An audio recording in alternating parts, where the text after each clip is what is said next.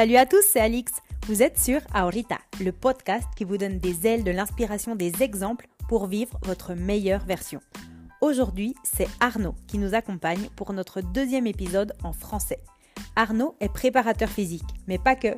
Il nous partage dans cet épisode comment pour lui la santé tourne avant tout autour du plaisir et de la connaissance de soi. Je ne vous en dis pas plus et laisse place à l'épisode avec Arnaud, coach sportif éclairé. Bonne écoute Ok, c'est bon. Salut Arnaud Salut Alors pour commencer, je vais te demander de te présenter. Ouais. Je m'appelle Arnaud, je viens d'avoir euh, 40 ans, je suis coach sportif ou préparateur physique comme vous voulez. Coach sportif c'est souvent pour des athlètes amateurs, on dit ça, et préparateur physique c'est pour euh, des sportifs professionnels ou de haut niveau. Justement, ça m'amène à ma deuxième question qui était un coach sportif, c'est pour qui? Donc qui sont ces amateurs qui font appel à toi? Alors c'est des amateurs, on va dire qu'il y a tous les niveaux, il y a des gens qui n'ont jamais fait de sport et qui veulent euh, améliorer leur santé ou leur condition physique et qui font appel à moi pour, euh, pour avoir de bonnes bases, pour les guider. Ensuite, on a des personnes qui viennent plutôt là dans un objectif euh, sportif, qui ont des qui aimeraient réaliser une course, donc ils ont toujours rêvé, ou, ou une course qu'ils ont déjà fait, et ils veulent améliorer leur classement ou, leur, ou le chrono. Et ils font appel à moi, mais j'ai aussi des gens qui viennent après un- en réathlétisation, après par exemple une blessure au niveau des ligaments croisés ou, ou une hernie discale. Et moi, je fais pour que ces gens-là euh, retrouvent une vie normale comme avant et qu'ils arrivent à refaire le sport qu'ils pratiquaient au niveau qui était le leur avant l'opération ou avant la blessure. Et comment t'es arrivé à tout ça, à être euh, coach euh, sportif? Parce que là, ton scope est assez ample, on n'a encore pas parlé des sportifs de haut niveau, mais comment t'en es arrivé là à, aider des gens à réaliser leurs rêves, quoi, ou à avoir des vies, euh, bonnes vies? Je voulais être prof de PS, enfin d'éducation physique ou sportive ou de sport au départ et, et, et en fait le métier m'a pas plu parce que je pensais que tous les enfants, les ados aimaient le sport et en fait c'est pas le cas quand ils sont à l'école. Donc il y en avait 10 à 20% qui étaient motivés et les autres pas. Donc du coup j'ai changé de voie pour, euh, pour me mettre dans, dans du coaching. Et après, j'ai eu une salle de fitness, de remise en forme où je faisais que du suivi individualisé et au fur et à mesure, les gens, de par les résultats qu'ils ont eus au niveau sportif ou au niveau de leur santé, de l'amélioration de leur santé ou de leurs conditions physiques, sont venus me voir. Voilà comment ça se comment ça s'est passé. Donc un peu déçu par les enfants quand même. Ouais. Tu vois une grosse, un, un manque de motivation euh, chez Ouais. les jeunes, ou tu crois que ça a toujours été comme ça, ou c'est un peu tendance de notre société? Je pense qu'il y a toujours eu des gamins qui n'aimaient pas le sport, mais là, je pense qu'il y en a de plus en plus. Il y a de plus en plus de gamins qui sont inactifs et qui, qui, qui vont, je pense, sans parler de sport, mais qui passent déjà pas beaucoup de temps dehors à- dans la nature. Qui sont devant leur écran et ça va être de pire en pire. Wow, ok. Donc, tu laisses ça de côté et tu décides de te focaliser sur des gens bah, qui veulent travailler Ouais. sur, sur eux-mêmes. Et alors, comment tu motives ces gens? Enfin, comment eux, ils arrivent déjà avec une motivation, un objectif? Comment tu travailles avec eux? Parce que on a déjà parlé un peu, et euh, d'après ce que je comprends, tu, tu te focalises sur leur physique, mais aussi un peu tu, tu travailles le mental. Ouais. Donc, comment tu travailles avec un client en général ou un, un amateur? Ben, au départ, la personne vient, je, je vois un petit peu le niveau qu'elle a, les envies qu'elle a et par rapport à ses objectifs. J'établis, moi, on va dire, un, un fil rouge à suivre. Ouais. Et, euh, mais j'adapte, euh, j'ai un fil rouge à suivre, mais j'adapte mes séances euh, en fonction du, on va dire, de, de la forme du jour de mon client. Ok. Ouais. Donc euh, quand je le vois arriver, si j'avais prévu une grosse séance et que le client arrive, me dit bonjour, juste la manière de me dire bonjour, je sais si je peux faire ma grosse séance ou pas. Et des fois c'est l'inverse. J'ai prévu une petite séance facile et le client arrive avec beaucoup d'énergie, beaucoup d'envie, et ben j'en profite, je change le, le plan on va dire et je fais une séance plus compliquée parce que j'estime que mon- client, mon athlète, il sera comme il est bien dans sa tête, bien, et ben c'est peut-être le moment de faire une séance plus intense qui était, que ce qui était prévu. Ok. Et les séances que tu fais, c'est en salle de sport, c'est en extérieur? C'est en salle ou en extérieur. Ça dépend de, ça dépend de ce que veut la personne. Si c'est vraiment quelqu'un qui, qui veut faire de l'extérieur, va en extérieur. Si, si par exemple c'est un cycliste en période hivernale, on va être en intérieur parce qu'on va faire un gros travail de renforcement musculaire, mais dès qu'il va faire beau, dès qu'on est dans la saison, ça va être en, en extérieur. Et toi, tu les accompagnes euh, en extérieur Ouais, du coup? je les accompagne en extérieur. Ok, et qu'est-ce que tu fais? Vélo ski? Vélo, ski, course à pied, trail, euh, natation en lac. Ouais, c'est les principaux sports. Ski roue aussi. Ok, ok. Donc beaucoup de, de choses. Ouais. Euh, après, comment, comment est-ce que toi tu fixes des objectifs à tes clients ou c'est eux qui disent bah ça c'est mon objectif? Non, c'est eux qui me le. C'est qui se fixent un objectif. Moi, j'essaie de leur faire atteindre. Et euh, des fois, peut-être que l'objectif, on peut viser plus. Ou certains objectifs qui sont peut-être un peu trop ambitieux, on les décale dans le, sur plus long terme et on, met un objectif intermédiaire. Alors ça c'est super intéressant parce que donc ça veut dire qu'il y a des gens qui, qui pensent qu'ils peuvent un petit peu plus de- que leurs Ouais. moyens et, et vice versa. Mais souvent, c'est l'inverse. Ah ouais? Souvent, c'est l'inverse. C'est souvent les gens, ils, sont, ils se sous-estiment. Ah ouais, Ouais. Hommes et femmes pareil? Surtout les filles. Ah, Ouais. Alors raconte-moi un petit peu. Est-ce que tu as deux trois exemples que tu pourrais nous donner comme ça? Typiquement, quelqu'un qui, qui débute, euh, qui vient et par exemple qui, qui vient, il vient dans ma salle, il y a un tapis de course à pied. Les filles, quand elles voient le tapis de course à pied, elles me disent Mais moi, je serais pas capable de courir. Donc on commence par de la marche. Quand on voit que ça va, eh ben on- je les fais courir sur le tapis. Et au bout de peut-être de, je sais pas moi, euh, 5 à 10 séances, on va courir en extérieur. Et elles ne pensaient pas que c'était possible. Et euh, alors que les garçons, c'est souvent l'inverse. Eux, ils vont peut-être courir sur le tapis dès le départ, parce que pour eux, marcher, c'est pas un tapis, c'est fait pour courir. Et au final, il y en a qui courent pas aussi longtemps qu'ils que ce qu'ils avaient prévu. Ok. Ouais. Comment tu interprètes pourquoi les filles en général elles, elles se sous-estiment? Je pense, un, qui a alors peut-être un instinct de conservation, elles sont plus, plus mesurées, plus réfléchies. Et euh, je pense qu'il y a aussi l'éducation pour laquelle on ne donne pas confiance aux filles. Je pense que autant un garçon, on va le motiver à faire des choses, euh, le pousser, l'amener vers la compétition, et ça va lui donner une confiance, alors que les filles, on ne les oriente pas forcément vers la compétition. Et moi, ce que je vois dans mes clientes, c'est que souvent, elles manquent de confiance. Et alors comment tu fais? Parce que toi, au final, tu es coach sportif ou préparateur physique. Donc Ouais. quand tu écoutes ces mots-là, tu penses tout de suite au physique, tu, tu te focalises sur le physique de la personne. Mais au final, c'est un travail mental ou psychologique que tu fais pour les amener un peu plus haut. Comment tu fais? Que- que- Quelles conversations tu as avec eux? Ou elles? Je fais je fais pas de la prépa mentale euh, on va dire spécifique c'est juste le fait que pendant les séances j'apprends à connaître les gens parce que je les vois souvent une deux trois fois dans la semaine et et tu, co- tu commences à connaître leur vie parce que les gens ils te parlent ils ont confiance. Ce qui reste dans quand elles sont avec moi ça j'en parle pas à d'autres personnes. Et du coup les gens comme elles ont confiance elles te parlent un peu de leur vie les personnes. Et et tu ben, comme tu parles avec tu deviens proche et ben a un moment donné tu vas peut-être euh, toi leur leur faire passer des, des messages tu vois Mhm. leur donner confiance pour pour atteindre des objectifs Donc tu vas doucement. ouais Soit pour euh, dire tu peux peut-être un peu plus ou est-ce que tu as déjà pensé à faire ça Ouais. Ou ce serait peut-être bien de mettre un objectif un intermédiaire. ouais Ok. c'est ça ouais Ok. Et, et, euh, donc en fait, c'est par la confiance que tu Ouais. développes avec, euh, Ouais, avec c'est les ça. gens. par la connaissance, par, par, ouais, par la, la confiance et du coup la connaissance que tu as, tu as de, de tes clients ou tes, tes- de tes athlètes. Ok.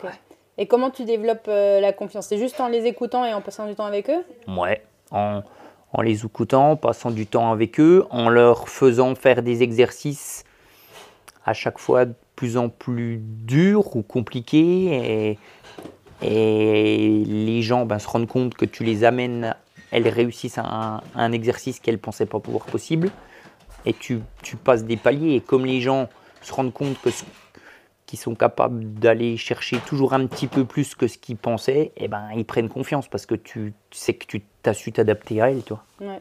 Et alors, c'est quoi le genre d'exercice que tu mets pour aller toujours un petit peu plus? Est-ce que c'est genre une minute de plus euh, en faisant la. Ouais, ça peut être une minute ou- de plus en.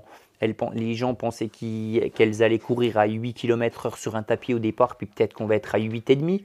Toi, tu peux soit courir plus vite que ce qu'elles pensaient, ou plus long, Ou après, euh, pour des gens qui sont en réathlétisation, par exemple, après un ligament croisé du genou, pété, eh ben, euh, quand, tu, quand la personne elle est capable de faire des exercices d'équilibre où elle, elle, tient, elle tient, que son genou bouge plus, à, que tu es capable de faire ressauter sans appréhension, eh ben, ça c'est voilà, c'est ça par exemple. Et c'est quoi les tes exercices préférés que tu donnes aux gens? Non, j'en ai pas parce que j'ai tellement de clients différents que, que j'en ai pas.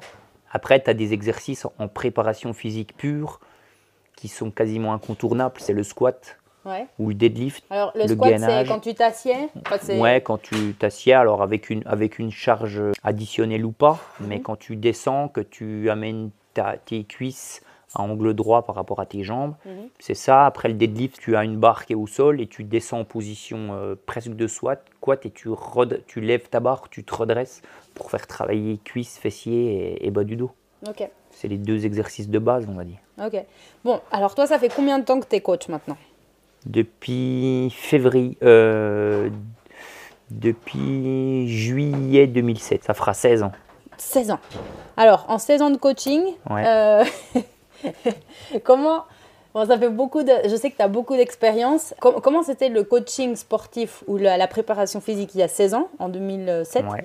Et comment c'est aujourd'hui? Comment ça a évolué? Est-ce qu'il y a eu beaucoup d'évolution Mm. Au départ, il y a beaucoup de gens qui sont venus pour perdre du poids, qui venaient avant l'été pour euh, perdre Mm. de poids, se muscler un petit peu, pour entre guillemets avec l'objectif maillot de bain. Et euh, maintenant, on est plus dans, enfin moi dans ma clientèle, dans des gens qui viennent toute l'année pour se sentir mieux dans leur corps, pour euh, être plus endurant et en meilleure santé. C'est ça.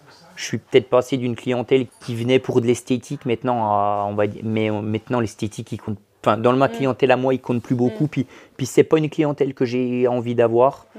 parce que l'esthétique, ça va durer deux mois le temps de l'été. Après, ouais, c'est éphémère, il relâche.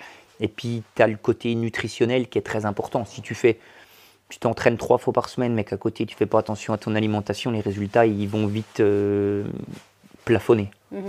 Et qu'est-ce que tu vois, justement, dans le domaine nutritionnel? Encore une fois, tu es préparateur physique ou coach sportif, mais est-ce que tu donnes des conseils ou est-ce que tu vois des, des, des- des tendances dans l'alimentation qui sont plus ou moins bonnes, des choses plus à faire que d'autres? La grosse, tendance, il y a la grosse tendance il y a 10 ans, c'était le régime du camp. C'est comment ça Un régime hyperprotéiné. Où Ok. les gens euh, prenaient presque plus de féculents et beaucoup de protéines. Alors ça leur a fait perdre du poids très rapidement, mais ils ont, tous les gens ont repris derrière, plus que ce qu'ils perdaient. Ça, c'était vraiment la mode. Maintenant, euh, ça, j'ai l'impression que c'est passé. Et, euh, Ou toi, c'est quoi les recommandations que tu donnes à tes clients s'ils si, t'en demandent? Limiter le sucre. Ouais. Ouais. Ou quand il y a un apport de sucre, amener des protéines ou, ou, ou- de la matière grasse en même temps pour que le pic de glycémie soit moins rapide et moins haut. Et qui dit euh, pic de glycémie moins haut et moins souvent, ben moins de prise de poids. Parce qu'en fait, dès le moment où tu as de l'insuline, tu stockes. Donc euh, si, si ton taux de sucre reste stable sur la journée, tu fais moins appel à ton pancréas qui envoie de l'insuline. Et donc du coup, tu vas moins stocker de gras. Ok. Ouais. Alors, tout ça, tu l'apprends où? Est-ce que tu l'as appris en STAPS? Est-ce que tu l'as appris au fur et à Non, mesure des je dernières années? je- t'as des bases en STAPS, mais après tu les apprends euh, ben, en, en te formant, en lisant. Après, moi j'ai utilisé des capteurs de glycémie, Sur toi? Ouais, sur Donc, le tu fais bras. de, de l'auto-exploration Bah, pour ouais, voir ce qui marche et ce qui marche pas. ouais, pour voir ce qui marche et ce qui marche pas. Et tu te rends compte de, de ça en fait, en, Ah. en te suivant et tu t'apprends beaucoup. T'apprends de ton corps et du coup tu peux. euh, Ouais. Alors après, on a tous des corps qui fonctionnent différemment, mais on va dire que la, la physiologie ou la nutrition, il y a des grandes règles quand même générales, et ça, c'en est une. C'est quoi les, ce serait quoi les deux trois autres règles? La règle, alors c'est pas de l'alimentation, mais la règle principale, je pense, c'est de manger quand tu as faim et savo- surtout savoir dissocier la faim de l'envie. Que des fois, on a envie de sucre, on a envie de quelque chose, mais c'est Ouais. pas forcément de la Alors faim. com- comment comment on distingue ça? Eh, eh ben, c'est justement la chose la plus compliquée. Ok. Ouais. C'est euh, moi si j'ai si j'ai pas faim au repas du midi, je vais pas forcément m'obliger à manger. Et peut-être que je vais avoir faim à 3-4 heures de l'après-midi et mon repas je le prendrai là. Ok. Et euh, et euh, je mange pas pareil si j'ai fait une journée de tu t'es entraîné 4-5 heures en vélo, eh ben j'ai forcément plus faim qu'une journée où j'étais au repos. Mm. Et, et ça, je- moi, j'ai la chance, et j'essaie de le faire passer à mes clients, c'est vraiment de dissocier la faim de l'envie. Tu vois, une journée de repos, normalement, tu as, besoin de moins d'apport calorique qu'une journée où tu fais 5 heures de vélo. Mm. Tu dépenses moins de calories, donc tu dois écouter ça. Ok. Donc le sucre, dissocier la faim de l'envie. Ouais. Encore un peut-être? Se faire plaisir. Ah. Pas être, pas être dans, le, dans la restriction tout le temps. Ouais. Alors là, donc, tu nous as expliqué euh, les pics de Glycémie. du glycémie, Ouais. le pancréas, etc. Ouais.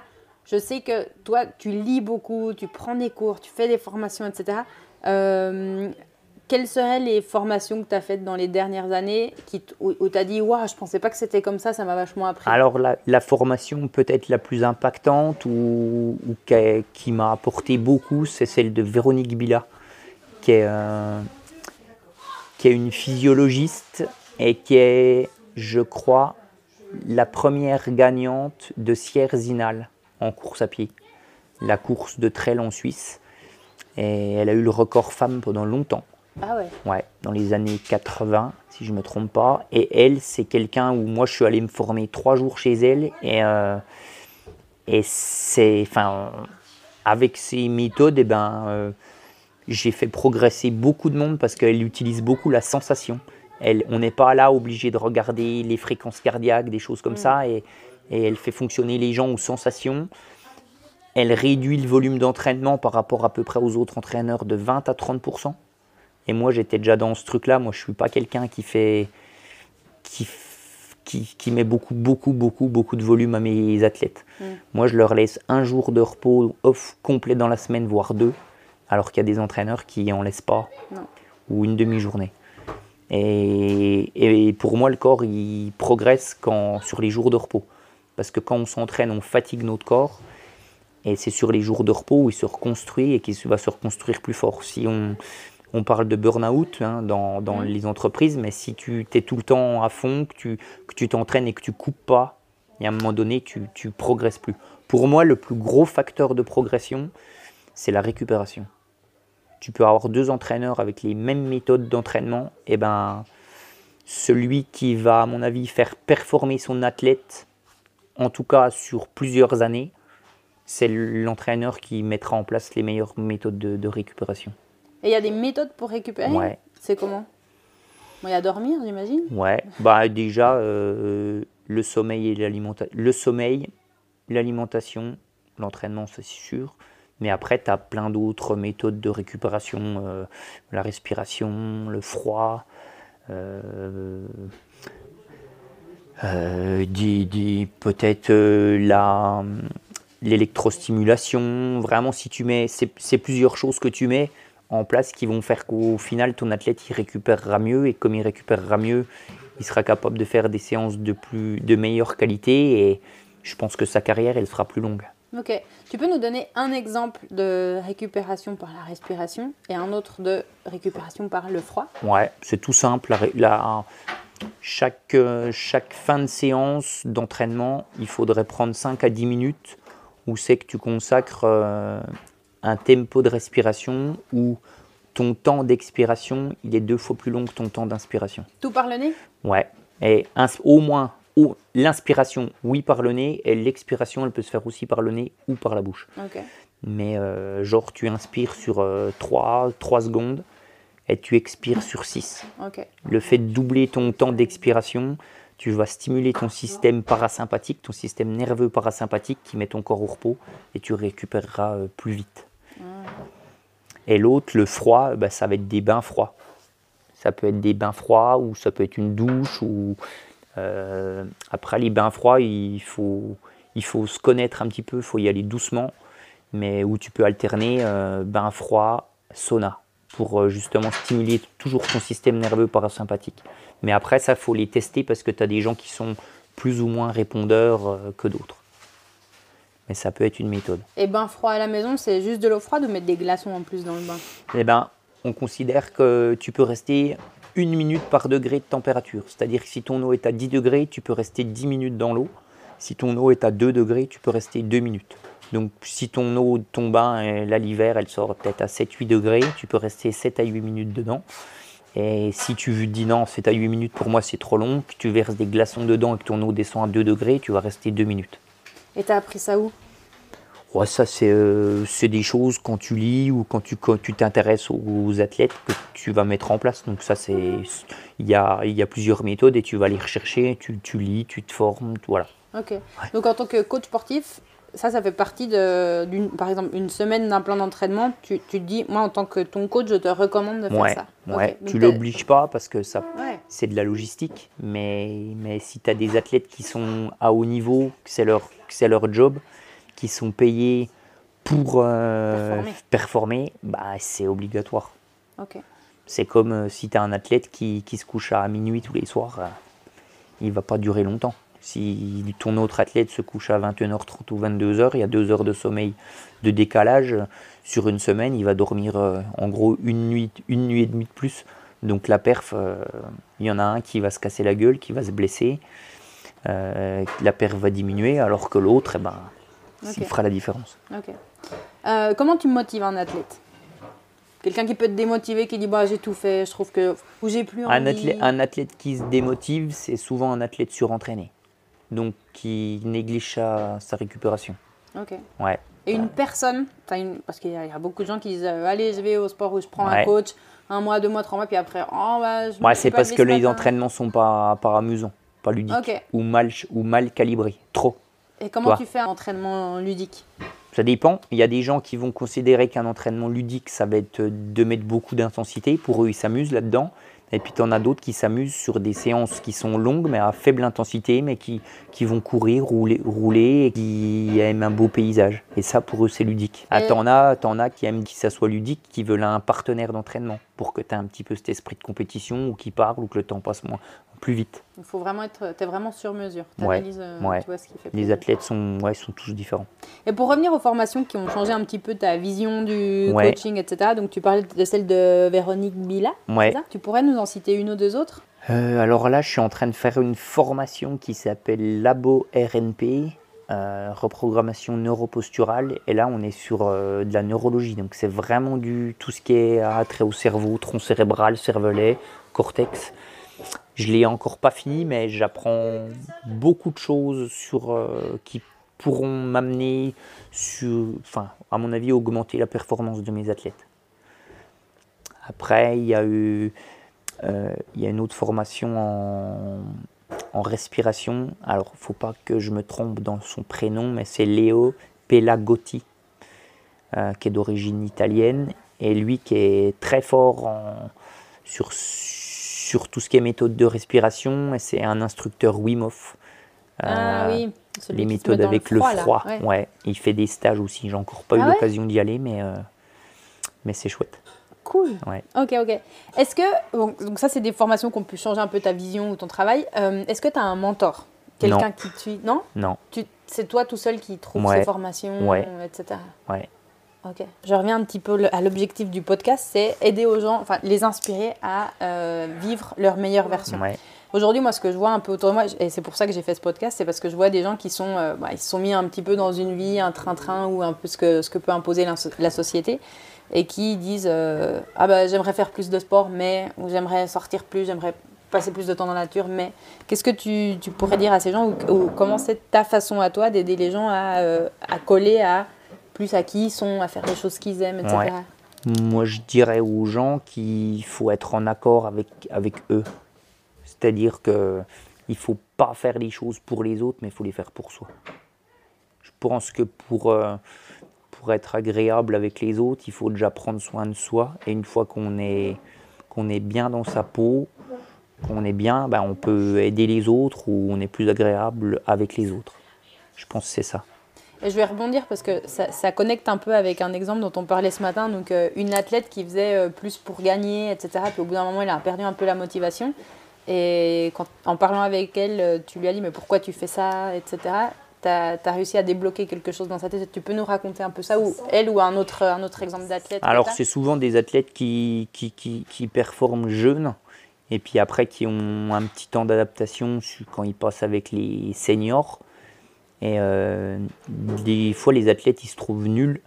Et je leur disais de bien différencier eh ben, le, quand, quand il rate une compétition, c'est la, l'athlète qui n'a pas été performant ou qui a été mauvais, mais c'est pas la personne. Et ça, c'est important parce que c'est pas parce qu'on réussit qu'on, fait une mauvaise course qu'on a une mauvaise personne. Et c'est pareil, c'est pas parce qu'un champion gagne des courses que c'est une bonne personne. Et ça, c'est vraiment quelque chose qui est, qui est important à, de dissocier.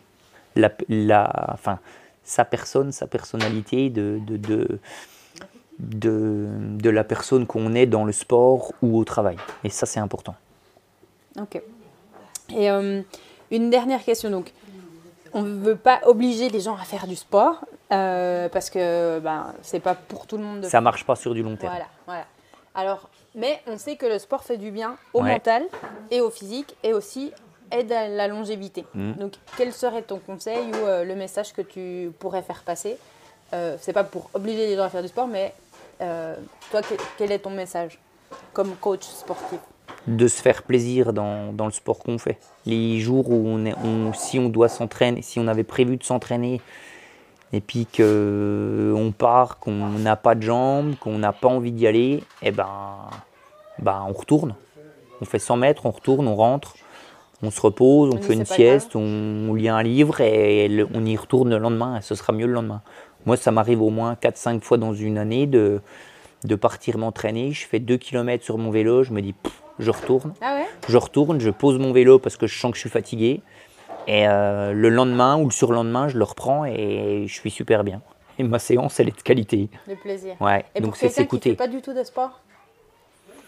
Alors, quelqu'un qui ne fait pas du tout de sport, moi, les gens souvent commencent en se mettant à courir.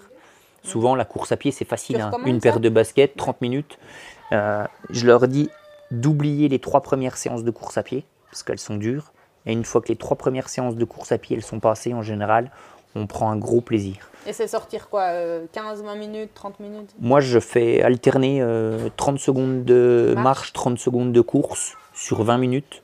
Après, ils passent à 25 minutes, 30 minutes. Et puis après, ils allongent un petit peu, peut-être 2 minutes de course, une minute de marche, mais pas se dire je vais courir une demi-heure, parce que honnêtement, courir une demi-heure, quand on n'est pas sportif ou qu'on a coupé 10 ans de temps, peut-être qu'on a pris un peu de poids, c'est long, Mm. 30 minutes. Ouais. Pour commencer petit à Ouais, petit ouais.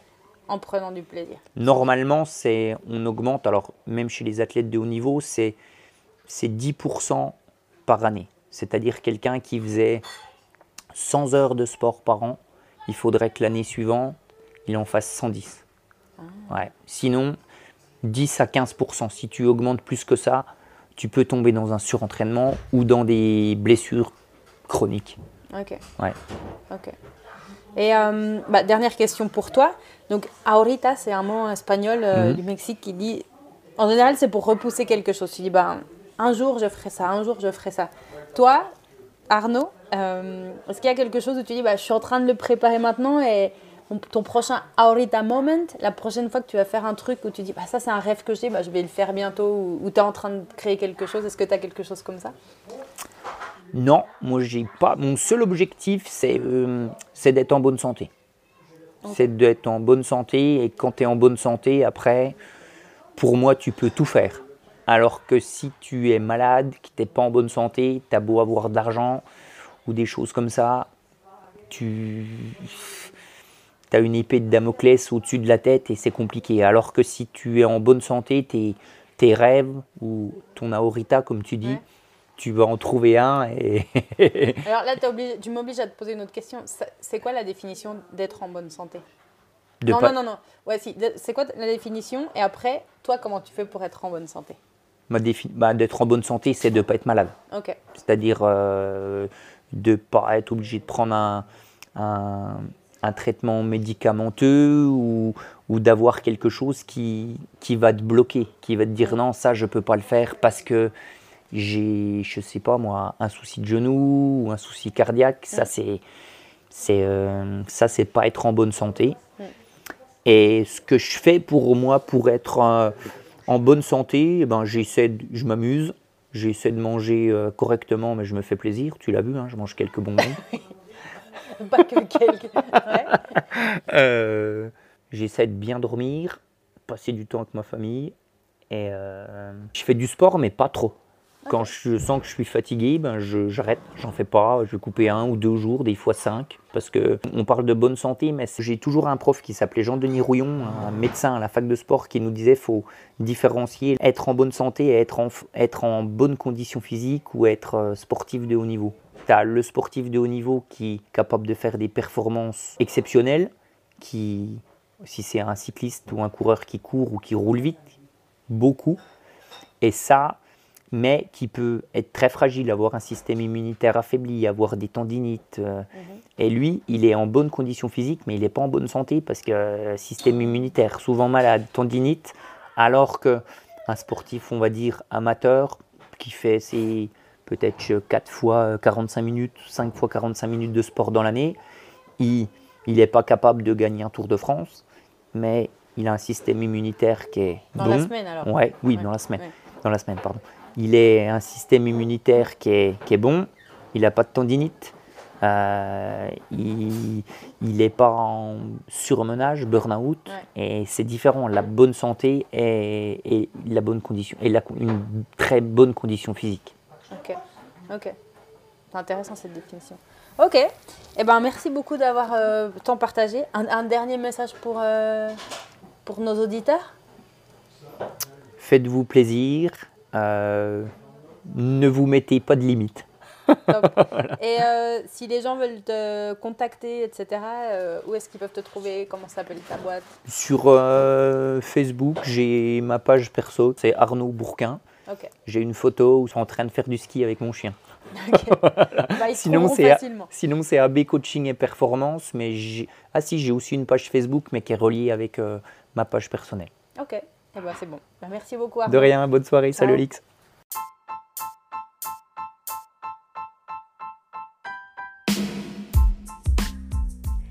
Merci d'avoir écouté cet épisode jusqu'au bout. S'il vous a fait réagir ou vous a motivé à enfiler vos baskets, n'hésitez pas à nous le faire savoir en laissant quelques étoiles, un commentaire et pourquoi pas une photo de votre Aorita Moment sur votre plateforme d'écoute préférée ou sur le compte Instagram Aorita Podcast. Votre avis m'intéresse beaucoup. À tout bientôt pour un nouvel épisode en français.